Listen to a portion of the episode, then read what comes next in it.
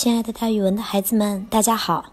我是爱讲故事、爱到了自己都姓蒋的蒋楠老师。今天要给大家讲的成语故事叫做“不因人热”。不因人热的“因”呢，是依靠的意思。这个故事出自汉朝的时候，有一个叫梁鸿的人，不趁他人的热灶烧火煮饭，比喻为人孤僻高傲。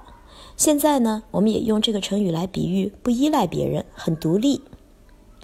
这个成语呀，源于东汉官妓梁鸿传，原文是“童子红不因人热者也，灭灶更燃火。”东汉的时候，有一个爱读书的人，名叫梁鸿，他出身于官宦家庭，但是因为父亲去世早，家里日渐贫困起来。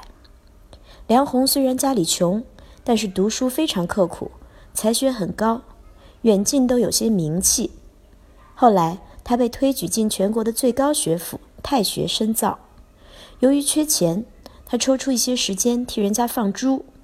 为此，太学里有一些有钱人家的子弟瞧不起他，说：“看看看，那个穷书生，他居然放猪挣钱。”但是梁鸿人穷志不穷，逐步养成了非常孤傲的脾气，不把有钱人家的子弟放在眼里，就是一日三餐也和他们分开，自己做饭。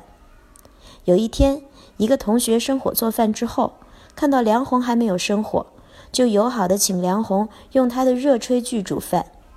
但是梁红不领他的情，高傲地说：“我梁红从来不用别人热的炊具煮饭，我要重新生火。”梁红说罢，在自己的冷灶上生起火来煮饭。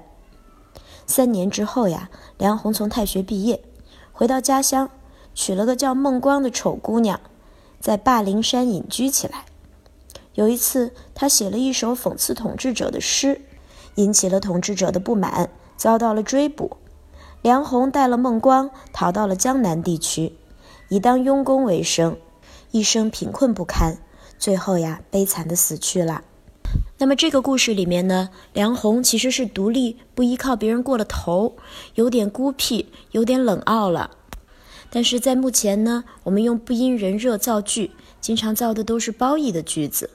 比如说，这个姑娘一生独立，不因人热，终于做成了属于自己的一番大事业。好了，那今天的讲故事就讲到这里。蒋老师的讲故事会三百六十五天不停讲下去，请大家关注蒋老师在喜马拉雅上面的讲故事专栏哦。咱们明天见。